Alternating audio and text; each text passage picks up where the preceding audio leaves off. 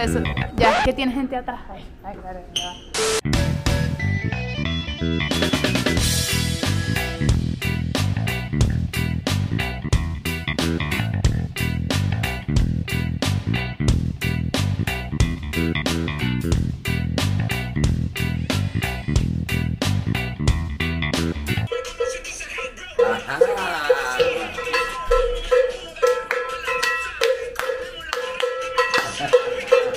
Los saludos si están mirando esta conversación que vamos a tener con una persona muy interesante. Les doy las buenas tardes, buenos días, feliz madrugada. A la hora que los estén mirando, traigan comida y bebida preferida que vamos a estar hablando con un tipazo hoy. Nando Hernández, más conocido en el medio artístico como, como el medio artístico, perdón, como Nando Gente. Hablando de la gente. Nando de la gente, de la gente. Ahí está, bienvenido Nando. Gracias, Qué hermano, placer, por la invitación. Muy Qué amable. placer tenerte aquí. No, el placer es mío. Oye, vamos a hablar hoy de ti, vamos a hablar de los latinos, vamos Hablemos. a hablar de, de la gente que, que hace el cambio ese, como decimos nosotros, los cubanos, la gente que logra brincar el charco y posicionarse en un país que no es el suyo a base de esfuerzo, a base de trabajo, a base de consistencia y poniendo su inteligencia por medio, la familia, arriesgándolo todo. Así es. Y ese es el, el- el- el tema nuestro, tratar de inspirar a la gente que está pensando hoy hacer lo que tú hiciste, hacer Claro. lo que yo hice. Tratar de motivar, tratar de motivar. Que, que una, a veces, una, una vez que se llega a, a cierto éxito, pues la gente lo ve facilito y, y no ve todo lo que, lo que hay detrás, lo que uno tuvo que pasar para llegar a, a- a- a ciertas posiciones. ¿no? Y, y es que la gente a veces no se imagina cuánto se disfruta el proceso en ese camino Total. de luchar por las cosas que uno quiere. Totalmente, totalmente. Cada granito, cada cosa que llega a la casa y que es parte de la piedrecita donde estamos construyendo nuestro éxito, la familia lo goza, nuestros amigos lo gozan, los verdaderos amigos, la gente que nos quiere. Disfruta tu éxito. La gente lo goza, Así la gente es. lo goza. Y eres locutor de profesión, Sí. Locutor y comunicador social Y también. comunicador social. Mención audiovisual, sí. Siempre has sido, ha, has sido un fanático tú, vamos a decir, como un... el- lo- cuando yo era muy, muy chamo, muy, muy adolescente, pues yo escuchaba mucha radio y en, ese- en, en- en esos tiempos, eh, cuando habían las, las video, lo- lo- los cassettes, las caseteras, pues yo grababa a los locutores y después los escuchaba. Los locutores que me parecían, parecían buenos, grababa los locutores, grababa sus frases, llamaba para la radio y pedía canciones. Yo llamaba, pedía, no sé, "Ah, compláceme con una canción de Celia Cruz y esperaba que la pusieran y la grababa. Y después la escuchaba y escuchaba cómo, cómo el, locutor hacía la hora disco y el intro. Ejemplo, es- eso se llama en la radio cuando dice, ahora disco. Bueno, el director de la emisora dice, no, háganme intro y hora disco. Hey, 4 o 5 de la tarde, vamos a escuchar lo mejor de Celia Cruz. Esto es eh, el programazo del gran Jardón. El carnaval. Sí, señor, vamos a escuchar Carnaval de Celia Cruz. Y yo, y yo me prestaba mucha atención a cómo los locutores lo hacían. Pero más sin embargo, en ese momento yo no había descubierto en mí que yo tenía es- ese, ese don y ese talento para hacer, para hacer radio, porque en esos años yo era deportista, yo, yo era atleta de alto rendimiento, yo le dediqué la mitad de mi vida al deporte, cosa que ¿Qué deporte en específico? yo jugaba fútbol de salón, como decir, el, el futbolito, pues el fútbol pequeño. Sí, fútbol bajo techo. Exactamente. Y fui selección de mi estado, o sea, fui muchas cosas, selección de la universidad, o sea, fui, le dediqué la mitad de mi vida en- eh, al, al deporte. Cuando me di cuenta que en mi país no se podía vivir del deporte, porque no pagaba nada, ahí fue donde decidí comenzar a, a prestarle atención a mi carrera, porque la Universidad del Zulia, donde yo soy, me da una beca para que yo juegue para el equipo de ellos y me dice qué carrera quieres estudiar.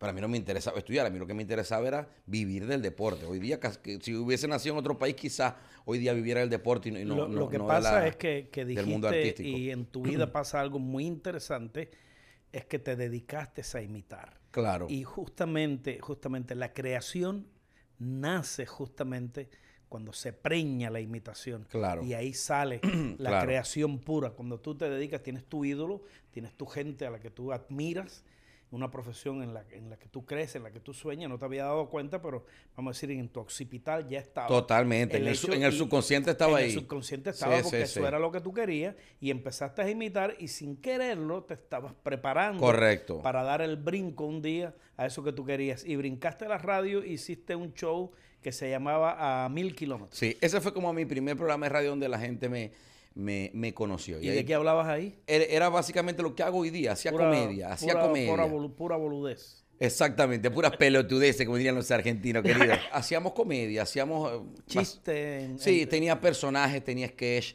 y ahí, ahí comencé con ese coqueteo y, y- y fue una conexión directa. Primero yo con la radio, o la radio conmigo, una conexión de como que amor a primera vista, esto, esto es lo que, lo que yo quiero hacer. Y después con la gente, la gente lo, lo- lo- lo empezó, me empezó a escuchar, me empezaron a, a- a reconocer en la calle y ahí fue un enlace muy bonito, pues. Y- Sí, eh, y, es, y ahí es cuando hablamos del proceso que se disfruta, porque es, es muy bonito eso, el- el- la vida de- de- del artista, si la sabe llevar, es esplendorosa. Claro. Y yo fui de las personas que, que me dijeron, para esto no serví.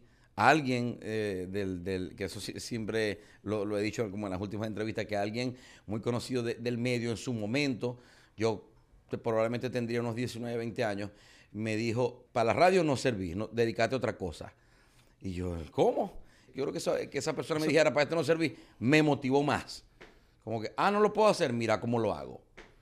Y bueno, pasaron los años Pero y- y, y a veces que la- las cosas de Dios son, son impresionantes. Correcto.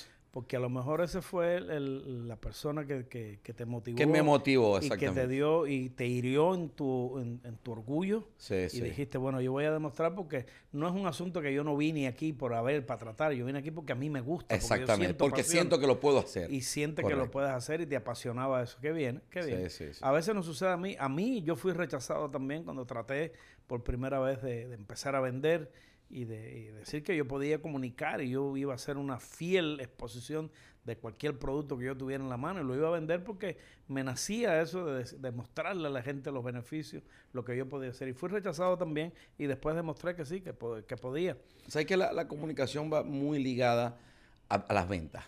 Es una cosa directa. Es como que yo también sí considero que soy muy, muy buen vendedor. Y cuando uno quiere comunicar algo y de paso tiene el don de vender, pues es una cosa con la otra. Es que cuando nosotros eh, eh, somos comunicadores e influimos en alguien, o Correcto. pretendemos influir, estamos vendiendo, en este caso el producto es espiritual, porque le vendemos a la gente a veces, que es lo que hace este podcast, hecho solamente para decir la verdad, le vendemos una manera nueva de vivir, le vendemos un concepto nuevo de aceptar nuestras relaciones con el resto de la sociedad, le vendemos a la gente un patrón de cómo obtener éxito, de no tenerle, por decirlo así, de no cansarse de las De dificultades. no tenerle miedo al éxito. Exacto. Y de no cansarse de las dificultades, de los problemas, porque los momentos oscuros están ahí, nadie los crea. Claro. Eso es vender. Est- Estoy tan ligado con las ventas que ahora mismo estoy preproduciendo mi primer largometraje, mi primera película, que se llama El Vendedor.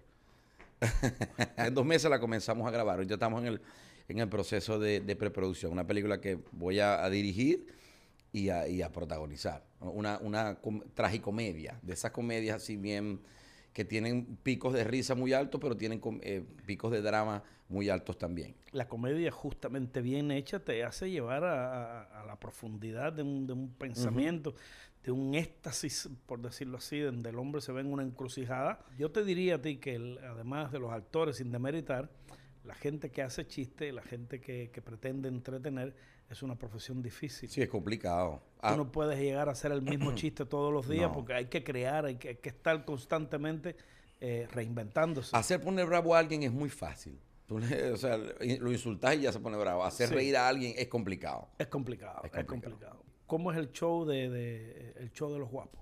El Show de los Guapos fue el primer programa de radio eh, en donde yo participé eh, y, y creé, por supuesto, que fue como que ese gran paso que se da a que la gente te reconozca por tu trabajo. El Show de los Guapos fue el show de radio como que más importante de la historia de la radio en el Zulia. Y podrá sonar un poquito eh, como jactante y, pedante, y no quiero sonar así. Pero pasa que fue el, programa de radio que cuando nace, también nacen las redes sociales. Entonces, cuando nacen las redes sociales y nacen estos dos productos a la par, la gente ya, porque el, locutor solamente lo escuchaban. Entonces, ¿qué, pasa, ¿qué pasó con el show de los guapos? Que además que nos escuchaban, nos empezaron a ver en las redes sociales, en Instagram, en YouTube, en Facebook. De hecho, nosotros veníamos de Maracaibo, donde yo soy, no- nos veníamos, veníamos a hacer show de stand y, obras de teatro aquí en Miami. Nunca fuimos ni siquiera a la capital, a Caracas. Y éramos tan, tan, tan reconocidos por el programa de radio que, aquí llenábamos los teatros don- donde, nos presentábamos aquí en Miami. Obviamente por la diáspora y el éxodo, el migratorio que ya, que ya estaba haciendo su, su efecto de ebullición. Pero, pero igual, eh, fue, un, eh, fue un fenómeno, pues, y, es como que el trampolín, sin duda, a, a que yo hoy día sea, sea Nando de la gente, porque cuando llego aquí a Estados Unidos, que me dedico a las redes sociales, ya yo tenía un background, pues ya la gente me conocía, entonces es un poquito más fácil o, o menos complicado lanzar un producto cuando nadie te conoce que lanzar un producto cuando ya te conoce la gente. Claro. Y cuéntame un poco, ¿y qué pasa con el resto de las comunidades? Colombia, Cuba. eh, ya nos estamos, la- de- ya nos estamos metiendo, ya nos estamos metiendo este poquito a poco una cosa que me da mucha satisfacción. Voy en el aeropuerto y, y no solamente que te pidan, por ejemplo, en el aeropuerto, que es una zona bien neutral donde convergen tantas culturas, no solamente que te piden una foto, sino que te lo hacen saber. Voy a un concierto en el, en el América y se me acerca alguien de Cuba, alguien de Puerto Rico, alguien de Colombia, que me dice, oye, Cere, qué vuelta, te estoy viendo por las redes, me gusta lo que hace, no sé qué, y tal. Y cuando voy a los países a, a presentarme, pues siempre hay un grupito pequeño, digámoslo de esa manera, de ese país, de esa cultura que te está viendo. Claro, obviamente la internet es tan global que te permite pues que te vean personas en cualquier parte del mundo que, que uno ni siquiera No, sabe. y, y es muy inteligente, muy inteligente y, y- y muy próspero. Además, hacer el trabajo de tal manera que te permita llegar, por ejemplo, los mexicanos, que son un público muy ancho, claro, son muchos. Exactamente. Y, cuando deciden consumir tu producto, tienes eh, una oportunidad finan- financiera tremenda. Y el resto de, de- de Latinoamérica, además, vivimos en Miami, que es el crisol, correcto. por decirlo así, de nuestra América. Entonces, bueno, la manera de, de expresarme y de comunicarme, aunque manejo lenguajes universales que todo el mundo entienda a la hora de hacer un chiste, ejemplo, yo, mi estando se llama celosa yo. Y los celos es un tema universal. Lo que decía ahorita precisamente, el mexicano, alguien una vez me preguntó en una radio de prensa, oye Nando, y en algún momento vas a poner el acento como más neutro para que te entiendan los mexicanos, los cubanos, los colombianos. Yo digo, pero es que eso no se puede en la comedia. Uno tiene que ser muy auténtico para que la gente de verdad conecte con, con el chiste con uno, porque el mexicano, lo dijiste bien, habla muy mexicano. No solamente haciendo chistes, sino en sus novelas, en sus películas, en sus historias muy mexicano, igual que el colombiano, igual que el cubano. Y es importante saber que, que Miami, Miami, que es esa ciudad donde convergen el clima, una ciudad que está en el trópico, converge la playa, Claro. El mar, el sol. La vitamina D. Exacto. Convergen también en Miami y confluyen una cantidad de países tremendo. Miami es una ciudad cosmopolita, Correcto. es una ciudad linda, es una ciudad moderna, es una ciudad amplia, hay mucha plata y es la única ciudad en el mundo donde está todo eso junto. Hay otras ciudades que tienen plata, pero el clima no les favorece. Correcto. Hay otras ciudades como el resto de, de Latinoamérica en un clima maravilloso, pero no es el lugar apropiado para hacer el business en grande Correcto. y para tener y para salir al mundo. ¿Y Exactamente. qué mejor lugar para presentarse y alcanzar fama mundial que Miami? Correcto. Miami es un pedestal eh, grandioso, por eso yo adoro esta ciudad. Mejor no lo puedes haber Mejor dicho. no, no, no, no, no pudo ser. Así es. Óyeme, y entonces, pero eh, eh, yo me he enterado de que eh, tienes muchos seguidores en las redes sociales Sí, que, gracias apoyan a la, Dios. que apoyan la labor que haces y además de eso te presentas desde el Río Bravo hasta la Patagonia, en todo el, el- Sí, el- sí, el sí. Bueno, circuito este, tenemos me un- estabas hablando, vas a Canadá también. Ahorita voy a, a- a Canadá, voy a hacer una gira en, en Canadá por segunda vez. Voy a Vancouver, Calgary, Toronto y Montreal. Y sí, hemos tenido esa, esa, esa bendición, por así llamarlo. Y vas bueno, a de- Europa también. Sí, que la diáspora venezolana está regada por el mundo. Y bueno, voy llevando un pedacito de la cultura y nuestro folclore a cualquier parte del mundo. Tengo cinco años ininterrumpidos desde que me vine a vivir aquí en Estados Unidos, que hacemos show en Europa, en los Emiratos Árabes, desde Canadá hasta Viña del Mar en Chile. O sea, de, de- de verdad que no, me siento muy contento y muy feliz porque cada vez que hacemos un llamado en una ciudad o un país, pues ahí, ahí está la gente. Pero es básicamente eso, pues lo, lo global que, Es que se han vuelto las redes. Es una bendición tener Sí. trabajo. Sí, Como totalmente. que no. Y la gente cree, pero el, el- el éxito para las personas que, que son comunicadores, para las personas que hacen, entretienen, pues eh, el éxito está en eso, en tener trabajo siempre. Exactamente. Y bueno, y lo que yo, yo creo que ahorita mm, básicamente es la- el- las redes sociales son todo, y no solamente las redes, sino las plataformas. Tengo un canal de YouTube que también, donde hago entrevistas, así como la que me estás haciendo hoy día, que te agradezco profundamente, donde hago entrevistas pues también a artistas y personalidades, y ahí también no- no- nos va muy bien. Y nada, básicamente es llevar un poquitico del folclore eh, de- y del gentilicio de zuliano país, de tu país. A cualquier parte del mundo. Y mucha gente que viene acá, y le digo a usted que me está mirando, mucha gente que viene acá que han tenido éxito o han tenido eh, éxito medianamente en su país, en su país, son gente joven.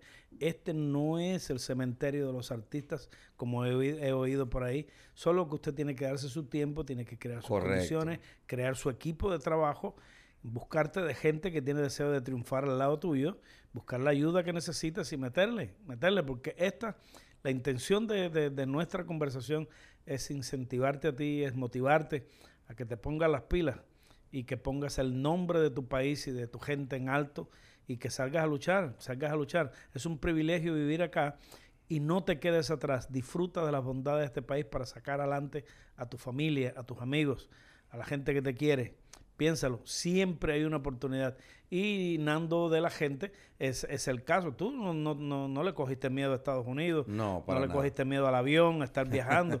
y la gente es, es, pero es trabajoso, Sí, lle- sí, lleva sí. trabajo, lleva esfuerzo. De hecho, mi- te, te cuento una anécdota. Mis primeros videos, cuando decidí dedicarme a las redes sociales por ahí en el 2017, enero, que estaba bien preocupado porque allá en Maracaibo tenía una posición y dije, allá, ¿ahora de qué voy a vivir? Y dije, me di cuenta que aquí la gente todo el tiempo mira el celular, porque en el celular aquí la internet es muy rápida a diferencia de la de, la de nuestro país. Y cuando decido trabajar las redes sociales, estaba yo prácticamente solo, me vine con mi esposa y mis dos hijos, mi, mi hijo menor tendría un añito, por ahí, sí, cuando comencé a grabar y todavía este, tomaba teta de la mamá. Y la mamá era la que me grababa. Que mi, mi esposo también es periodista y locutora como yo. Me grababa con el teléfono en los primeros videos y cada vez que íbamos a grabar, el niño empezaba a llorar. Y la madre me grabó muchas veces con el niño en la teta, así, el niño aquí en la teta y con el teléfono aquí. Y esos videos fueron los que, los que se hicieron virales. O sea, no- en, en vez de decir, no me grabéis nada, porque el niño está llorando, no, nosotros vamos para adelante porque tenemos que hacer algo, tenemos que darle. Parece que fue ayer, de, de esos seis años que ya, que ya pasaron, ya mi hijo tiene seis años, yo se lo cuento y no me lo cree. ¿no? Porque no, no, no pudimos documentar eso. El niño le metía en la teta y se callaba y ella me grababa. Imagínate la concentración que tenía que tener yo. O sea, sería como si una pausa tetal. No, no, en plena grabación. en plena grabación. Y fueron, fueron momentos lindos porque en ese momento no me conocía la gente que me conoce hoy día y fue básicamente a lo, lo que tú dices, a, a aprovechar esa herramienta que era, que era el teléfono, que eran las redes sociales y que a sabiendas de que la, gen- la gente ya sabía el background que traía, que ya vivía aquí en Miami. Cuando te empiezan a ver de esa manera, oye, estás en Miami, estás haciendo un trabajo, pues ya la gente te mira diferente y es simplemente aprovechar las oportunidades de- del espacio y de la hora. Y de esa parte de, de- tu vida, de tu empezar, pudiéramos hacer así como un eslogan. Para más información, www.elquenacemama.com.